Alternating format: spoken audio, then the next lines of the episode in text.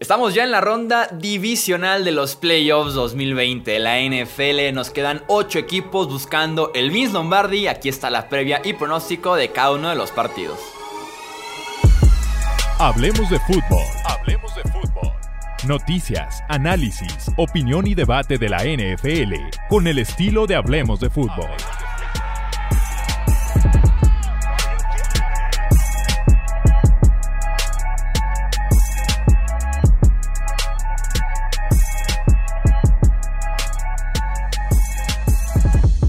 tal amigos? ¿Cómo están? Bienvenidos a un episodio más del podcast Hablemos de Fútbol. Yo soy Jesús Sánchez y es un placer que nos acompañen a comentar nuevamente una previa, una previa más en los partidos en el que me parece a mí el mejor fin de semana de NFL. Lo platicábamos rápidamente en la previa de la ronda de comodines. Si bien hay más partidos el fin de semana anterior, como que ya hay una ligera rasuradita de los equipos que panzaron, como los Bears, por ejemplo, este, y te quedan aquí cuatro partidos de muy buena calidad, o sea, realmente de lo mejor que vas a poder ver en todo el año en la NFL y por eso soy tan fan de la ronda divisional, porque en la ronda de conferencia son nada más dos partidos, son muy pocos. Entonces como que me parece el equilibrio perfecto en este fin de semana que nos espera de NFL. Y para hacer la previa y pronósticos me acompañan la dupla de siempre, el buen Tony, el buen Romo. Los saludo con muchísimo gusto. Bienvenido Tony. ¿Qué tal? ¿Qué tal, Chuy? ¿Qué tal, Alex? Un placer, como siempre, estar aquí para platicar de lo que nos gusta, lo que nos apasiona.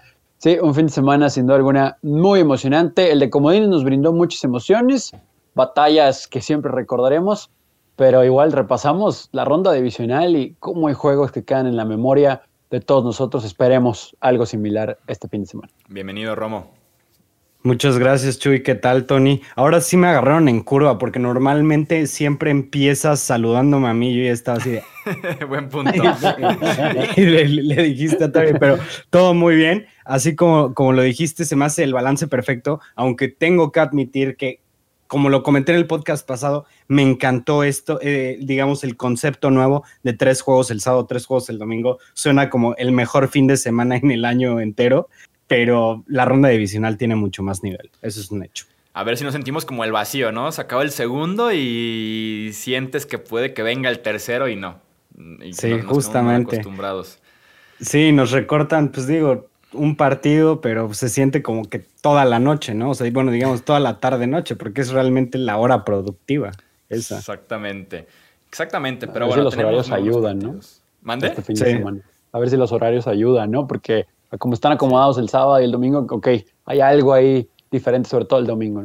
Sí, sí, sí, exactamente. Vamos a arrancar un poquito más temprano y vamos a quedarnos sin domingo por la noche, pero bueno, ya llegaremos a, ese, a esos partidos. Vamos a irnos por orden otra vez con el sábado al mediodía, la tardecita, con el Packers en contra de los Rams. Tenemos, creo yo, dos factores importantes en este partido. El factor descanso, tomando en cuenta que los Packers tuvieron la semana de descanso de la conferencia nacional y el factor clima, tomando en cuenta que unos vienen de California de jugar en domo y otros están acostumbrados al frío. No va a nevar, no se espera que, caiga nieve en Lambeau Field, pero sin duda alguna se va a sentir ese, ese clima de la tundra que conocemos ya de Green Bay. Creo que esos dos factores van a tener un peso importante en el desarrollo del partido y tal vez también en el triunfo que ya llegaremos a la parte de los pronósticos. ¿Cómo ven el enfrentamiento de la defensiva de Green Bay con la ofensiva de los Rams, con Jared Goff ya confirmado como core titular? John Wolford está descartado, entonces ni de emergencia puede entrar el joven coreback. ¿Tú cómo lo ves, Tony? Va a ser un juego parejo. Es que aquí podemos venir a hablar nuevamente del talento, la ofensiva de Green Bay y Karen Rodgers vamos a quitar a Devante Adams con algunos receptores que no creíamos que fueran a ser productivos esta temporada, eh, produzcan precisamente en contra de esta impresionante defensa de los Rams, pero Aaron Rodgers encuentra la manera de hacer jugadas. Y no, no, quiero comparar a Russell Wilson con Aaron Rodgers, porque si nos ponemos exigentes, pues tienen un anillo los dos, ¿no? Pero sí hay, creo yo, algunos factores, como mencionamos ahorita, el simple hecho de jugar en, Lambeau, aunque en Seattle hizo algo de frío, no fue un factor el clima. Acá sí pudiera ser, no sé cómo va a estar el, dedo de Jared Goff en ese lado de la pelota, pero concretamente hablando de la ofensiva de Green Bay, creo que van a tener que utilizar muchas trayectorias cruzadas y no sé cuántas veces pueda ir Aaron Rodgers profundo, precisamente por el talento de la secundaria de este equipo y la forma en que atacan al mariscal de campo. Se espera que Aaron Donald esté para jugar y todo ese front seven que honestamente más allá del talento que tienen los linebackers de los Rams, que es un grupo muy, muy, muy, muy bueno, la gente de la pura línea puede hacer suficiente trabajo, ¿no? Más allá del crédito que le podamos dar a lo que ha hecho esta temporada el equipo de Green Bay. Entonces, me parece que la estrategia para Green Bay, más allá de tratar de establecer el juego terrestre, que tampoco será sencillo, eso pudiera ayudar con play action a abrir el juego. Sin embargo, creo que van a tener que deshacerse rápido de la pelota por aire con trayectorias cortas, cruzadas, para poner en movimiento tanto a los linebackers que pudieran estar jugando zona o pensando en poner presión a Aaron Rodgers y también tratando de agarrar la pelota o de tomar la pelota frente a los cornerbacks. Porque para ganarles por velocidad, es verdad, DK Metcalf sí le ganó un par por ahí por velocidad a Jalen Ramsey, pero el resto del juego fue dominado por el esquinero. Y si vemos el resto de la secundaria de los Rams, es, es una unidad de gran nivel, de mucho talento. Entonces me parece que con algunas trayectorias de comeback, de hitch, ganchos, escuadras, algo así, corriendo en el centro del campo y deshaciéndose rápido de la pelota Aaron Rodgers con también slants, creo que ahí es donde va a tener que hacer daño Green Bay, al menos al inicio para tratar de establecer un plan de juego y después veremos si se le puede ayudar con el juego terrestre. Yo eh, voy a empezar rápido con la ofensiva de Rams contra la defensiva de, de Packers y yo creo que va a ser un desastre para los Rams, principalmente por el clima y secundariamente por el dedo de, Jared Goff, que todavía no está eh, al 100, ¿no? Pero mira, nada más escuchen esta estadística. Jared Goff ha jugado dos partidos en su carrera en temperaturas bajo cero. Y es, entre, entre esos dos partidos está cero touchdowns, cinco intercepciones, con un rating de pasador de menos de 35. Entonces, eso puede dar una idea bastante amplia de lo mucho que le cuesta salir de su zona de confort en California e irse a jugar a la tundra que va a ser Green Bay. Esté nevado o no esté nevado, va, a ser viento bastante fuerte, va a ser muy frío, muy probablemente eso también le vaya a incomodar su, su pulgar. Y eh, ha estado jugando mal la mayor parte de la temporada. Yo creo que eso va a continuar con el trend que ha traído de estar jugando bastante, eh, más bien sin, sin nada de precisión en esta temporada y va a ser difícil para los Rams mover el balón porque vas a ver Matt LaFleur y su coordinador defensivo que estos Rams se van a enfocar en correr el, balón porque creen que sigue siendo la debilidad de Green Bay, pero los Packers van a ir planeados perfectamente para hacer que Jared Goff lance todo el partido. Sí, sin la amenaza real de un juego aéreo, por lo que mencionaban de Goff, la lesión fuera del domo. Eh, centrarse en Cam Akers debe ser justamente la prioridad. Y uno creería justamente eso, que la defensiva de los Packers se comía muchas yardas. Pero en general en la eficiencia de la defensiva de los Packers estuvo mejorando considerablemente en el cierre de temporada. Eh, tuvo buenos partidos en contra de Panthers, Titans, Bears, que por lo menos Panthers, Titans eran ofensivas respetables, Bears venían cerrando fuerte, entonces han tenido buenos enfrentamientos en los que han cumplido prácticamente en todos. Eh, por ejemplo, para medir la eficiencia de cómo se movía esta defensiva, en los expected points, en estas analytics, que entre más cerca del cero es que menos estorbas para tu equipo, si sumas puntos positivos es que eres una defensiva que aporta además al partido. Al principio del año en Expected Points tenías a la defensiva de Green Bay entre menos 14 y menos 20. Y en este cierre de temporada en esos tres juegos fueron más 1, más 3 y menos 4. Entonces, mucha más equilibrada esa defensiva, mucho más eficiente. Eh, tal vez con la movilidad de John Wolford este partido hubiera sido un poquito más interesante porque hemos visto lo que le pasa a Green Bay con quarterbacks más ágiles, con quarterbacks que también te puedan correr la bola, pero con Goff en ese estado de salud y en general el nivel que nos muestra Jared Goff, eh, un domingo sí, un domingo no, no esperaría gran cosa por parte de este ataque de eh, los Rams, aunque tampoco espero mucho del ataque de Green Bay. O sea, la defensiva de los Rams es de verdad. Este enfrentamiento de Davante Adams en contra de Jalen Ramsey va a pagar el boleto solito, va a pagar el, sistema de cable que ustedes tengan porque va a valer muchísimo la pena. Eh, y pudiera por ahí definir este enfrentamiento si el partido llega muy cerrado al final, si en el tercer cuarto seguimos empatados, dependiendo de cómo se maneja el partido, yo lo veo de muy pocos puntos porque tampoco esperaría la explosión de Aaron Rodgers y compañía.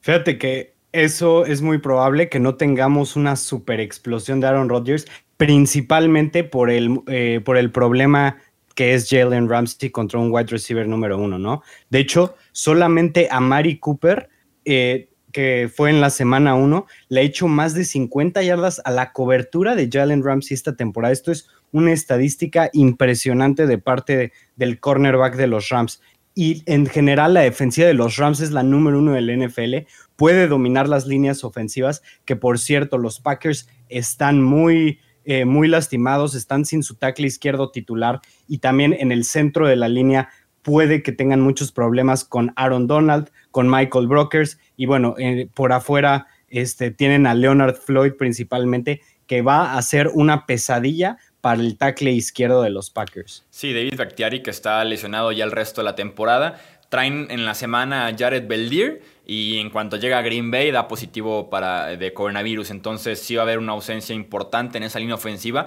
y la línea defensiva de los Rams pudiera mantener esto muy cerrado, eh, a menos que Aaron Rodgers, como decías, Tony, se deshaga muy rápidamente eh, del balón. Lo que mencionabas, eh, Romo, sobre Jalen Ramsey, tengo aquí las estadísticas de, Ramsey en contra de tres excelentes wide receivers este mismo año. Contra DK Metcalf en tres partidos Combinados, 6 recepciones, 53 yardas. En contra, por ejemplo, de Nuke Hopkins, quien es para muchos el mejor wide receiver de la NFL, 2 recepciones, 28 yardas. En contra, por ejemplo, de Mike Evans, ¿no? También un excelente wide receiver, 4 recepciones, 40 yardas. Aquí tenemos al que tal vez fue el mejor wide receiver del 2020 en la NFL, que es Davante Adams, ¿no? 115 recepciones, casi 1400 yardas y 18 touchdowns jugando por cierto, dos partidos menos que el resto. Entonces es brutal. Tenemos aquí el duelo tal vez del mejor wide receiver de la NFL en 2020 contra el mejor esquinero de la NFL en 2020. Sí, vamos a tener que ver también si ahí Green Bay ajusta un poquito cuando venga presión de Rams con algunos pases pantalla. ¿eh? Yo creo que, que, es un equipo que lo hace bastante bien, dependiendo de la situación del juego. Pero un pase pantalla es un pase seguro, de alto porcentaje, y si logran pescar ahí más allá de la velocidad que hay en la defensa de los Rams y con la habilidad de los corredores de Green Bay pueden hacer daño, ¿no? Entonces vamos a ver eso. Yo tampoco espero muchos puntos y la defensa de los Rams los va a mantener ahí, pero como decía Alex, el otro lado es el que preocupa, ¿no? Porque las contadas veces que Rams puede entrar a zona roja, uno pensaría que van a tener que salir de ahí con seis. No, esperamos a los Rams que estén muchos, muchos, este, que tengan muchas ocasiones eh, la pelota en zona roja rival, ¿no? Entonces sí, ese podría ser el factor determinante. Vamos pues a, dar pronósticos, a, platicar de pronósticos. Vamos a agregarle para esta edición del podcast el marcador. Vamos a agregarle ahí qué puntos creemos que se van a dar. Eh, arrancas, Romo. 24-13 ganan los Packers. Se parece demasiado al mío. 23-13 dije yo. Pues casi lo mismo, ¿no? O sea, y, con bueno, 23 puntos. Ah, sí, pues sí, bastante, bastante parejo. Yo los tengo con tres touchdowns y, y un field goal y tú... De hecho, hasta probablemente me gusta más el tuyo porque siento que sí van a estar deteniendo bastante en zona roja, pero bueno, 24-13 los tengo. ¿Tú, Tony? Yo tengo 27-17. Eh, va, a estar cerrado, pero al final no va a alcanzar ahí Jared Goff y compañía, me parece, y Green Bay con lo justo va a salir. Decimos lo justo por la defensa que tiene enfrente, ¿no?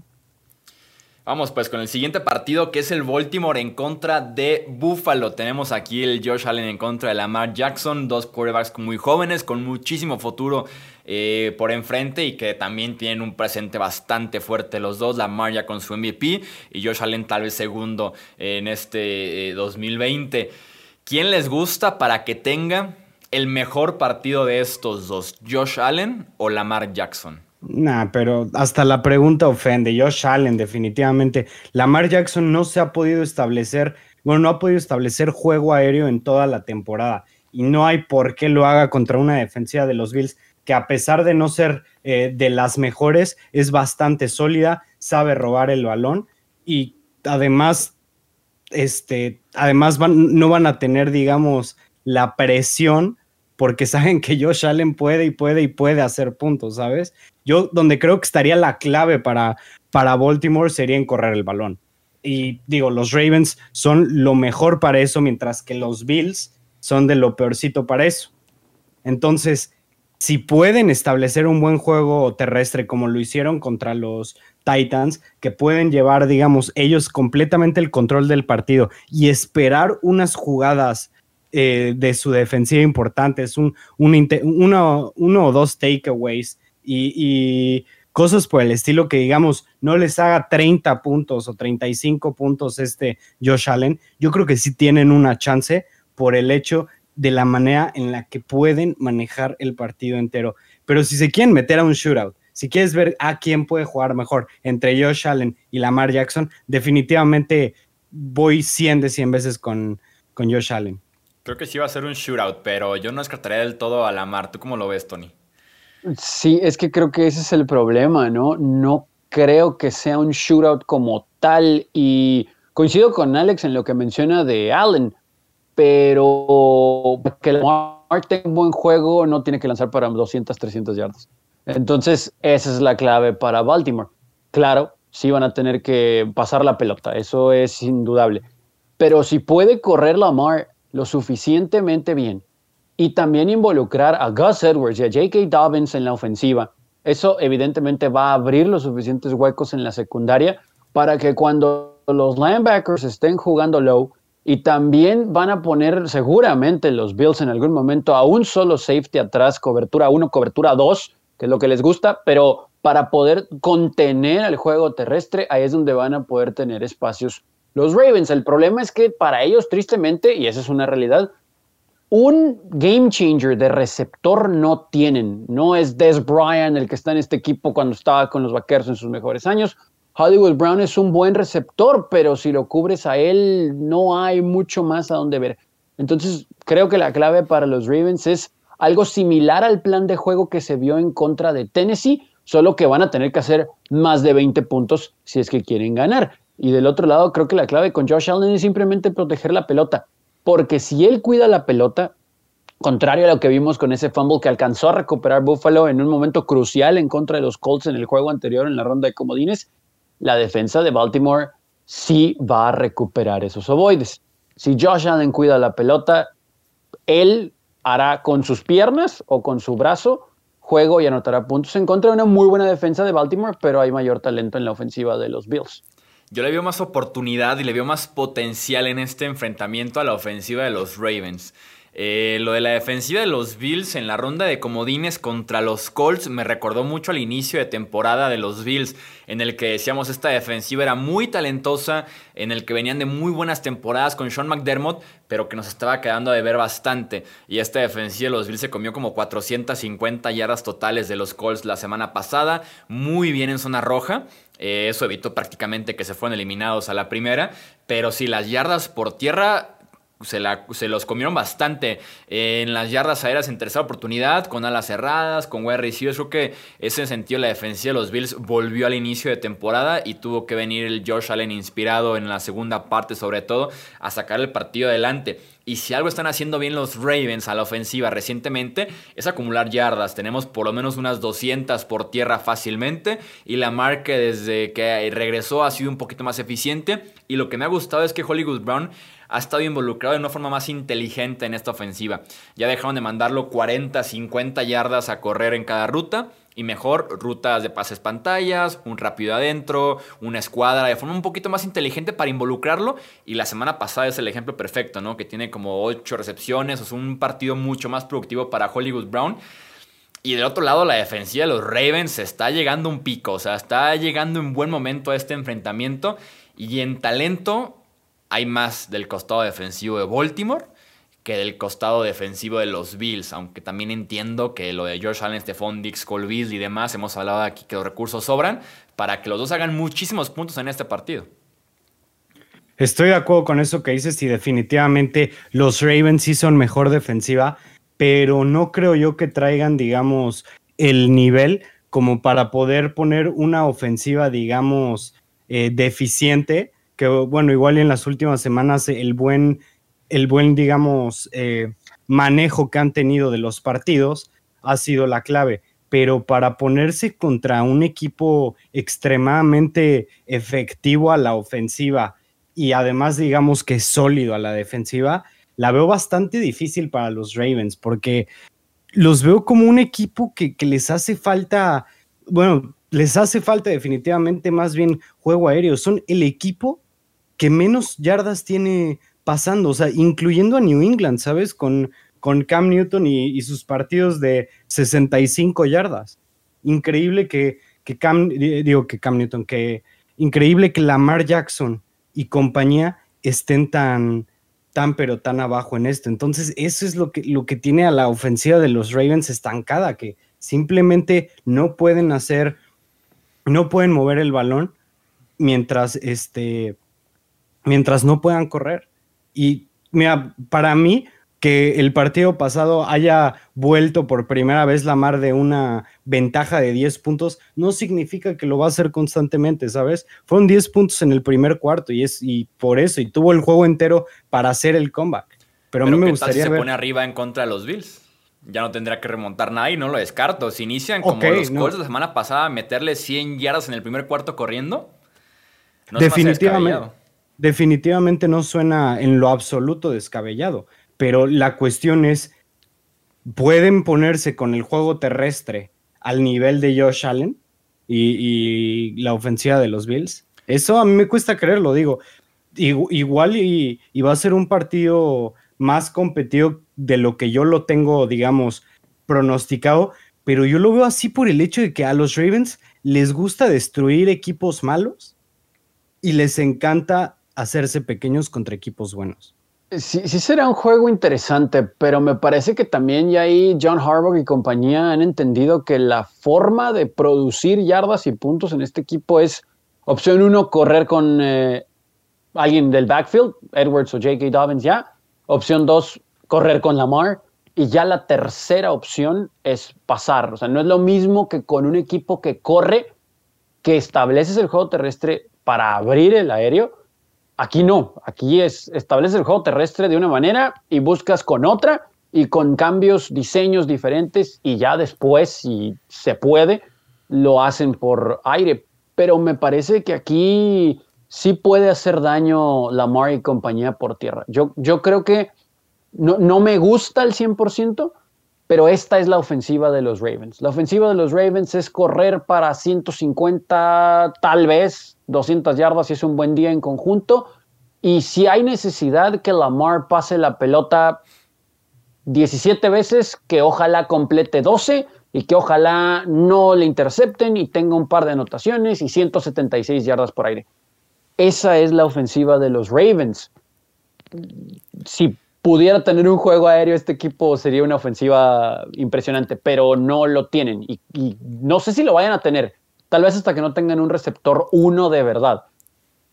Pero ante esta defensa de los Bills sí les pueden mover la bola, ¿no? Creo que también habrá que ver lo de la secundaria de los Ravens, ¿no? ¿Qué tanto podrán contener a Diggs, Brown, Kenzie? O sea, podemos ver que Marcus Peters contuvo la semana anterior a AJ Brown, pero con todo respeto para la ofensiva de los Titanes, Corey Davis no fue factor, lo silenciaron, y el Tyrant fue el que más daño hizo y a lo lesionaron.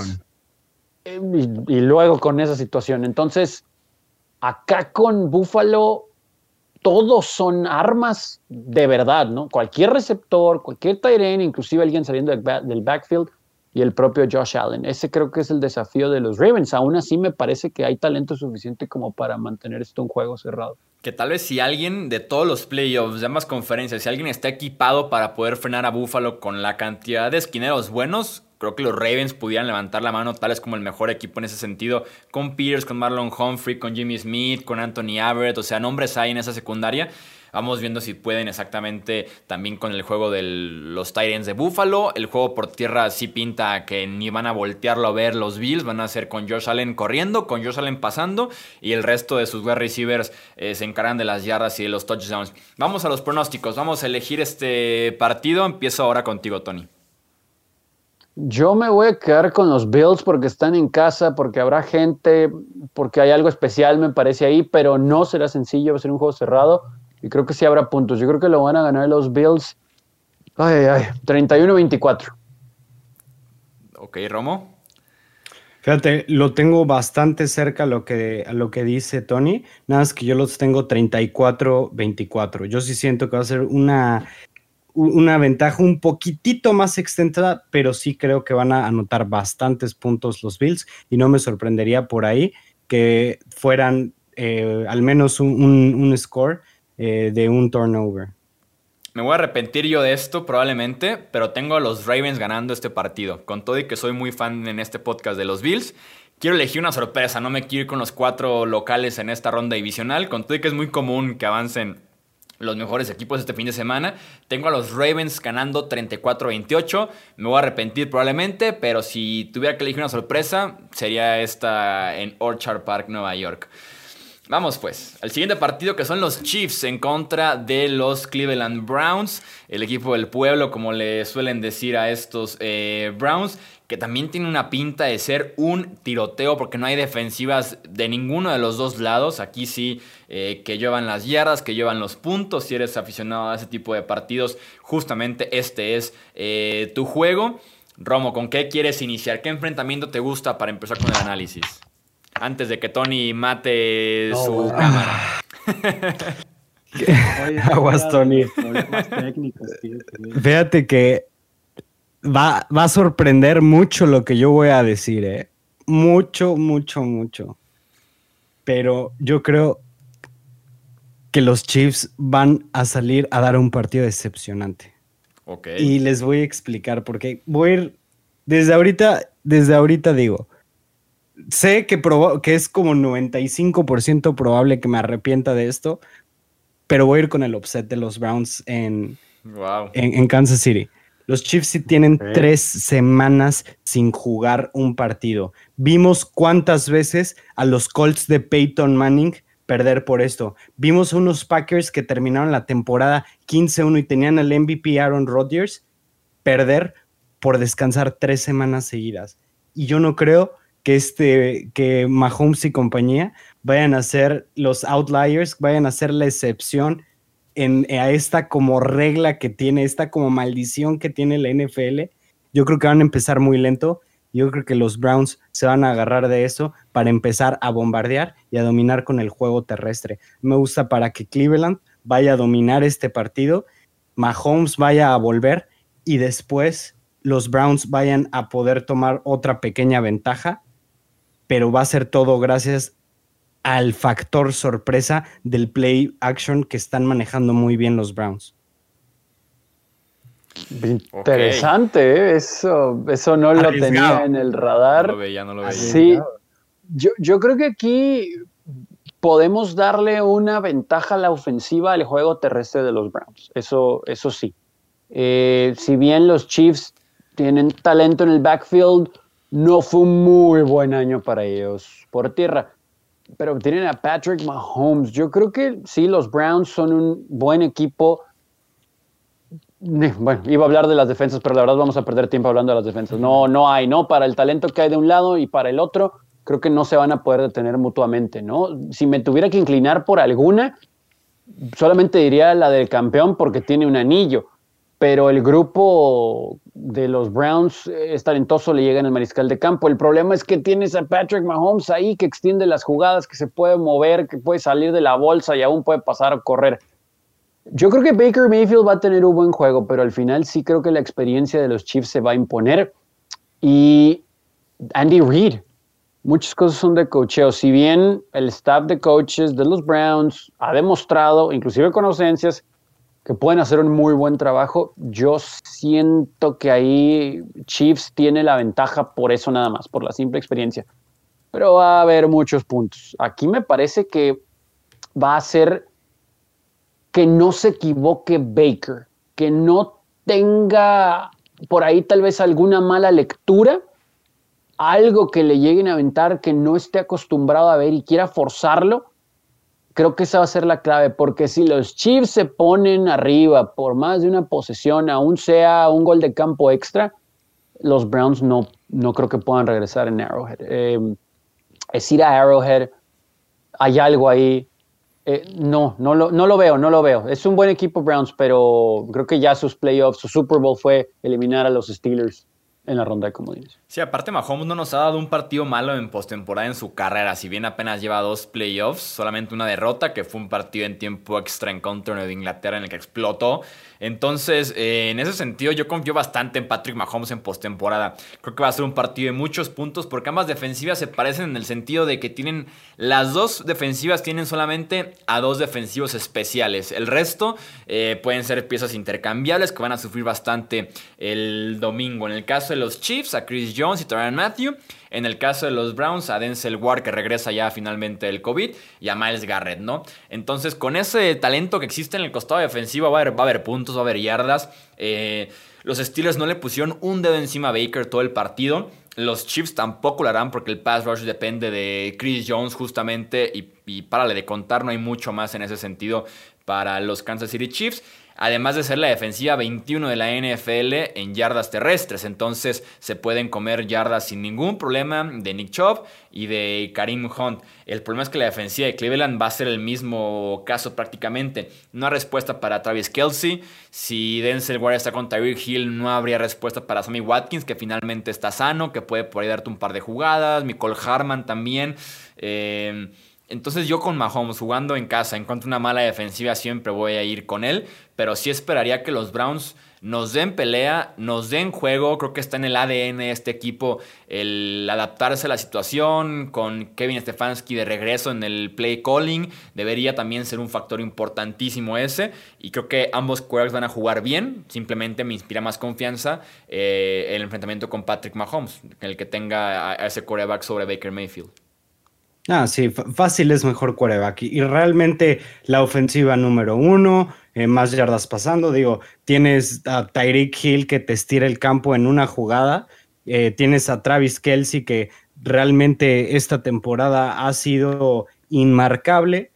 Y por parte de los Browns, digo, tienes un cuerpo de receptores bastante flojo que si, que si no empiezan, digamos, a su ritmo, que si no empiezan este, avanzando, ganando los Browns, les cuesta un poco más de trabajo volver. Sin embargo, yo creo que sí les va a afectar tener tres semanas sin jugar a ir contra un equipo que viene de, de la, me atrevo a decir que la victoria más importante en la historia de la franquicia. ¿No les gusta algo? ¿No les gusta algo como lo que vimos en los playoffs del año pasado? Que como que los Chiefs se ponen un poco atrás al inicio, pero al final son los Chiefs en Arrowhead. Sin problema pudiera hacerlo. Si empiezan sobre todo corriendo muy fuerte Cleveland, que pudiera sin ningún problema hacerlo. Eh, y como les decía yo en el podcast pasado, la con la defensiva de Cleveland ninguna ventaja estaría segura. Eh, aquí aplicaría perfectamente. Puedo ver muy bien ese script de partido. Pues sí, sí, así. O sea, en, el aspecto de que una, una ventaja muy amplia que las Chiefs la, hagan pequeña, pero de ahí yo creo que ya se empezarían a dar, ¿sabes? Porque como lo mencioné eh, en el podcast pasado, los Browns ya van tres veces esta temporada donde empiezan dando una paliza, el rival se les quiere acercar y ya cuando está así de cerca se vuelven a despegar los Browns. Y eso me gusta bastante de ese equipo. Entonces, va a estar interesante. Fíjate, yo tengo a Cleveland ganando 34-31. Tú, Tony. Ok, algo similar, pero para los Chiefs. 38-30 tengo a los Chiefs. Creo que sí va a ser algo así, ¿eh? Que tal vez Cleveland pueda anotar rápido. Puede ser que tengan una vez a los Chiefs por esa misma falta tal vez de ritmo, pero eventualmente Arrowhead Stadium y los campeones, ¿no? Sí lo veo difícil que pierdan ahí en contra de los Browns hasta que no suceda. No lo, no lo voy a creer. Yo tengo a los Chiefs ganando 34 a 27 un factor que pudiera pesar a favor de los eh, Browns es que están jugando con dinero que es de la casa. Hasta ahorita ya cumplieron ellos en playoffs, ya cumplieron incluso más allá ganar a los Steelers. Lo que venga es bueno. Y en ese tipo de actitud en, postemporada, ahí están los Titans del año pasado, por ejemplo, ¿no? Entonces, jugando con dinero de la casa, uno se pone un poquito más agresivo, se divierte más y pudiera ser que en ese sentido eh, los Browns den un susto por lo menos o hasta ganen, como es el pronóstico del buen Romo. Y cerramos con. Ojo al volado, ¿eh? Dime, dime. Ojo, al volado en una de esas. Esto bien puede ser factor, ¿no? ¿Quién gana el volado? Y a ver quién decide recibir. O eso lo, platicamos de un juego, ¿no? O sea, que aunque sonara tonto, o sea, eso podría ser desde que, o sea, lo que marcara el tiempo de un partido. Y aunque digas, bueno, es, es, un volado, o sea, digo, si puedes empezar desde el principio así, ¿sabes qué? Vamos con todo. Yo creo que sí puede, sí puede influir esa situación. Sobre todo un equipo que tiene tres semanas sin jugar, lo vuelvo a repetir. Sí, quien quiera mandar a su ofensiva primero, ¿no? Establecer ahí el ritmo del partido y mandar un mensaje si, si pudiera ser. Vamos con el tercer round entre los Saints y los Buccaneers ya para cerrar. Tom Brady en contra de Drew Brees, un partido que va a quedar por el simple hecho de enfrentar a estos dos en la historia de la NFL. Con 85 años combinados ya es el enfrentamiento entre quarterbacks más, más viejo en la historia de la NFL. Va a ser muy interesante. También este partido me daban ganas de elegirlo como sorpresa porque creo que hay muy buenas cartas para elegir a cualquiera de los dos. Por un lado tienes a la ofensiva de los Buccaneers que está pasando por su mejor momento en todo el año. En este cierre de temporada fueron tal vez la segunda o tercera mejor ofensiva de la NFL. Eh, tal vez la mejor incluso de la NFC. Entonces, en ese sentido, todos contribuyen, todos tienen su rol. Platicábamos ya Mike Evans, receptorazo número uno, Antonio Brown acoplándose poco a poco a la ofensiva y produciendo cada semana prácticamente. 30 más puntos en los últimos cuatro partidos, incluyendo la semana pasada en contra de la excelente defensiva del Washington Football Team.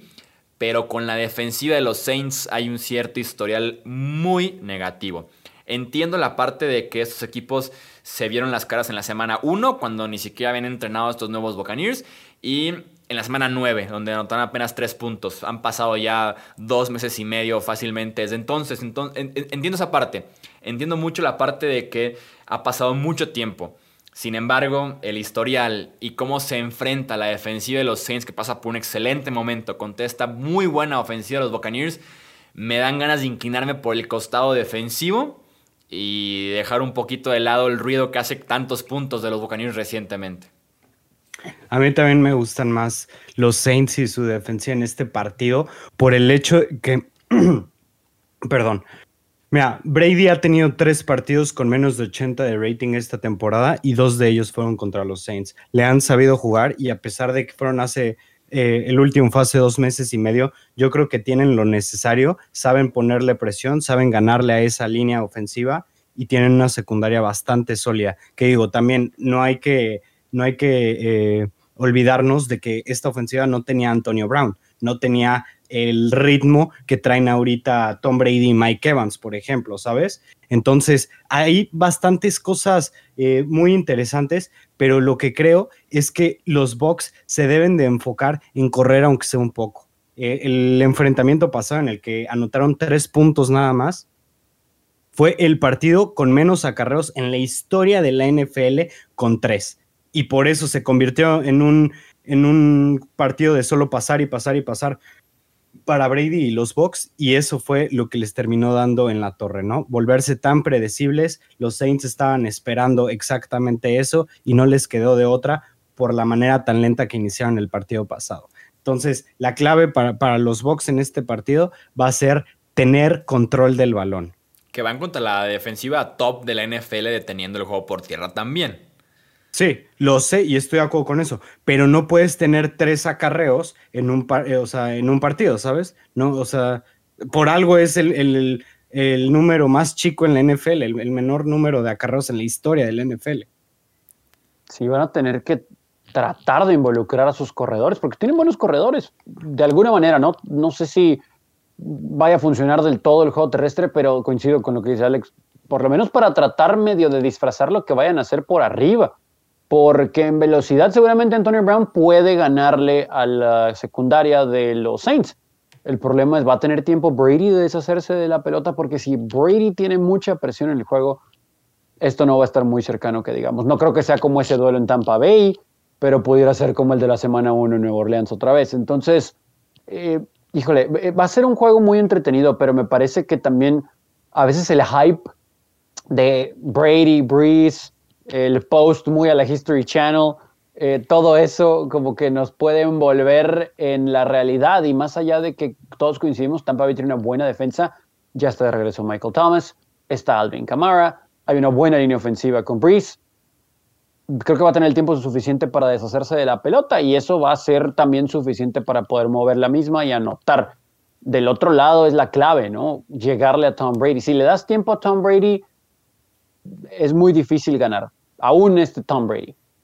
Pero creo que la presión que puede generar Saints, sin duda alguna, va a ser algo muy complicado para Tom, ¿no? Moverse en la bolsa, más allá de que es muy bueno, no tiene la misma movilidad de antes y con todo y su talento, esa línea ofensiva de los Bucks para proteger a Tom precisamente ante este tipo de equipos y en concreto con las dos veces que sufrieron ante Saints, no es una buena combinación, ¿no?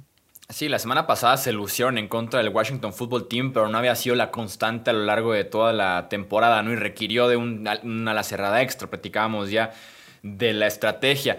Para mala suerte de Brady, para este partido regresa Trey Hendrickson de lesión. Hendrickson, que para mí es candidato al defensivo del año, por ahí en el top 5 por lo menos debe aparecer.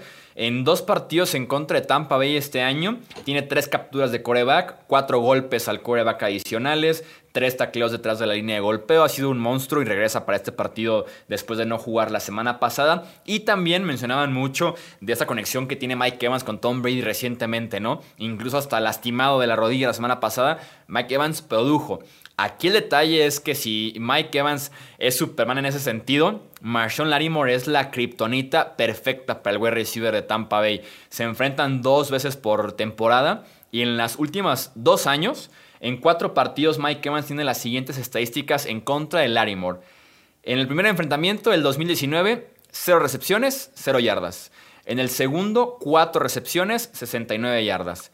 En el tercero, una recepción, 2 yardas, que fue en el primero del 2020, y en el de la semana 9, 4 recepciones, 64 yardas. Entonces, si le quitas, ahí está la constante ya, si le quitas a Mike Evans a esta ofensiva, tal vez sacrificar a otro a la cerrada para estar cubriendo a Tom Brady, empiezan a bajar la cantidad de armas que están buscando recibir la bola 20, 30 yardas, que es la costumbre con Bruce Arians. Sí, pero estos box, digamos, los post eh, bye week, ya tienen a Antonio Brown también. Entonces, ok, neutralízale a Mike Evans, pero también tiene a Antonio Brown y tiene a Chris Godwin. Ok, neutralízale uno de esos dos. También está Cameron Braid o también está Rob Gronkowski, que digo, ya, ya no es un factor realmente, pero digo, sabemos de lo que es capaz de hacer eh, Gronk y sabemos que en una jugada él puede cambiar el partido entero por, por el talento que tiene. Entonces, por ahí también hay que tener cuidado porque qué tanta profundidad tienen los Saints en cornerbacks. Sabemos que es bueno su perímetro, pero enfrentarse a tres receptores elite es completamente distinto. Que entiendo bien esa parte de los nuevos box eh, pero que antes de enfrentar a Washington y hacerles a ellos 31 puntos con todo y que en zona roja anotaron una vez de como cuatro veces que tuvieron, los buenos partidos de los Bucks fueron en contra de Vikings, los Lions y los Falcons dos veces. También como para ponerlo un poquito en contexto, pero es una ofensiva brutal el cierre de temporada de Buccaneers. Sí. Tal vez algo similar que tenga que hacer ahí Brady y compañías, obviamente utilizar a Antonio Brown, pero utilizar el cuerpo con Evans y con Godwin, tal vez en algunos back shoulders fades, algunas trayectorias de comeback, algo así, tal vez no ir profundo siempre, porque algo similar a lo que comentaba con la defensa de los Rams, es que si buscas ir por arriba profundo, no va a ser tan fácil y seguramente va a haber presión en contra de Brady, entonces eso quiere decir que van a estar presionando con cinco o con seis y el centro va a estar descubierto. Entonces, trayectorias cruzadas, algo así que pueda aislar a los receptores con los cornerbacks, eh, eso le podría ayudar a Brady, ¿no? Algunos pases no tan largos, trayectoria media, trayectoria corta, pero con sus receptores y que después de la recepción ellos intenten hacer jugada con su velocidad. ¿Y qué esperamos del otro lado, de Drew Brees? Tenemos aquí el enfrentamiento entre el quarterback que más lejos lanza, que es Brady, en contra del quarterback que más corto lanza, que es eh, Brees. Una ofensiva de los Saints que está sana, pero que es muy poco explosiva, que depende mucho de lo que produzca Alvin Camara, con 25 30 toques por partido y un Drew Brees que te da un partido decente, a lo mucho, cuidando el ovoide, siendo muy seguro, eh, pero que tal vez ganártelo él por su cuenta, no lo veamos. Afortunadamente para la ofensiva en general de los Saints, se enfrentan a una defensiva de los Bucks que ha venido para abajo. Si la defensiva de los Birds hicieron 7 puntos, como en 10 posesiones la, la semana pasada, con los Buccaneers que tienen más chances de hacer yardas y puntos desde el inicio del partido. Totalmente. Ahí es donde creo que también va a entrar bastante Michael Thomas, ¿no? Y creo que desde el principio, en lugar de tratar de medio establecer el juego terrestre con Camara, va a ser más como una especie de decoy para poder involucrar a Thomas desde temprano. Y también creo que ahí sería la clave para los Saints, ponerse en ventaja rápido, ponerse en ventaja desde el principio, porque Tampa Bay viniendo de atrás no creo que pueda encontrar este equipo. Entonces, seguramente ese va a ser un factor. Ya sabemos que Taysom Hill va a tener sus snaps, o tal vez no snaps directos, pero va a estar involucrado de alguna u otra manera en este juego. Y creo que eso también puede ser algún factor para poder distraer a esta defensa de los Bucks. No tiene que ir profundo Drew Brees para hacer eh, puntos. Entonces, creo que más allá de que pueden pecar de involucrar a Kamara, que es el líder de esta ofensiva, sin duda alguna, me parece que también vamos a ver mucho a Michael Thomas en algunos skinny posts, algunos slants. Mientras muevan las cadenas, va a ser suficiente. Me parece que esa es la clave al final. Saints controlar la pelota y seguramente Brady va a buscar bombazos con Antonio Brown. Pero eh, creo que la, clave es lo opuesto, ¿no? Tratar de, con pases cortos, como es la ofensiva de Nueva Orleans, sobre todo ante esta defensa de Tampa Bay que ya conocen, así controlarlo y es como van a ganar. Vamos con los pronósticos. Ah, dime, Romo, adelante. Nada más para terminar rápido, eh, yo creo que tienen que poner a Brace en situación incómoda, o sea, tienen que encontrar la manera de, jugarle, digamos, una zona, porque yo no creo que vayan a poder generar la, presión suficiente para estarle llegando e incomodando a Drew Brees. Entonces yo lo siguiente que haría sería los coverage sacks, ¿no? O sea, tener esa estrategia, que Todd Bowles no es muy fan de ella, por cierto, a Todd Bowles le encanta enviar la casa a presionar, pero yo creo que si quieren plantear un juego bien completo, si quieren tener una buena oportunidad, lo que tienen que hacer es defensa por zona y hacer que Drew Brees simplemente no pueda encontrar a dónde ir hasta que lleguen los cuatro frontales naturalmente. Sí, la defensiva de los Bucks, su pass rush es esporádico. Tenemos semanas buenas, semanas malas. Depende de Shaq Barrett y de Jason Pierre-Paul por fuera. Y los Saints tienen tal vez la mejor dupla de tackles de toda la NFL. Entonces, sí, yo, yo esperaría que Drew Brees termine el partido limpio y vamos viendo qué tal sobrevive la defensiva secundaria de Tampa, que depende mucho de lo que generen adelante para estar menos desprotegidos en la parte de atrás, porque es una defensiva secundaria muy joven y que ha, tenido partidos realmente malos, o sea, realmente decepcionantes en lo que llevamos de, temporada regular y en la postemporada la semana pasada con Taylor Heineke, ¿no? Y una defensiva de los, del Washington Football Team, lleva a decir los Voldemort, del Washington Football Team, mm. este, muy limitada en talento. Vamos pues con los pronósticos. Momento de los pronósticos. Empiezo yo esta vez porque han estado empezando ustedes. Yo tengo a los Saints ganando 23 a 17. Tony. pocos puntos, pocos, puntos. Yo creo que va a haber más puntos. Sí, yo creo que lo va a ganar Nueva Orleans 29 a 20. Fíjate, es, un, es un marcador algo incómodo, ¿no? Ese 29 me causa conflicto. Fíjate, yo voy con, yo voy con los, eh, con los Saints 27 a 23. Una ventaja de cuatro puntos y siento que eso va a ser lo que define el partido al final, que, que no vayan a, poder patear un field goal para mandarlo a tiempo extra y que no puedan concretar el último drive. Entonces en la NFC vamos todos con Packers, todos con Saints. Y en la americana es donde por ahí hay diferencias, ¿no? Ustedes dos con Buffalo, yo con Baltimore. Y Tony y yo con los Chiefs y Romo con los Browns. Ese es el recap de cómo están los picks de esta ronda eh, divisional. No olviden también mandarnos sus pics, ya sea en redes sociales, en Twitter, Facebook, Instagram de Hablemos de Fútbol. Si están en YouTube, aquí abajo en los comentarios, déjenos por ahí su quiniela si creen que va a haber alguna sorpresa en esta ronda divisional. Y pues no queda más, más que decirles que disfruten los partidos, diviértanse, eh, no sufran si sus equipos están involucrados, mejor pásenla bien, disfruten a, a sus respectivos equipos. Y eso es todo entonces por este episodio. A nombre de Alejandro Romo, de Tony Álvarez, yo soy Jesús Sánchez. Hasta la próxima. Gracias por escuchar el podcast de Hablemos de Fútbol. Para más, no olvides seguirnos en redes sociales y visitar hablemosdefutbol.com.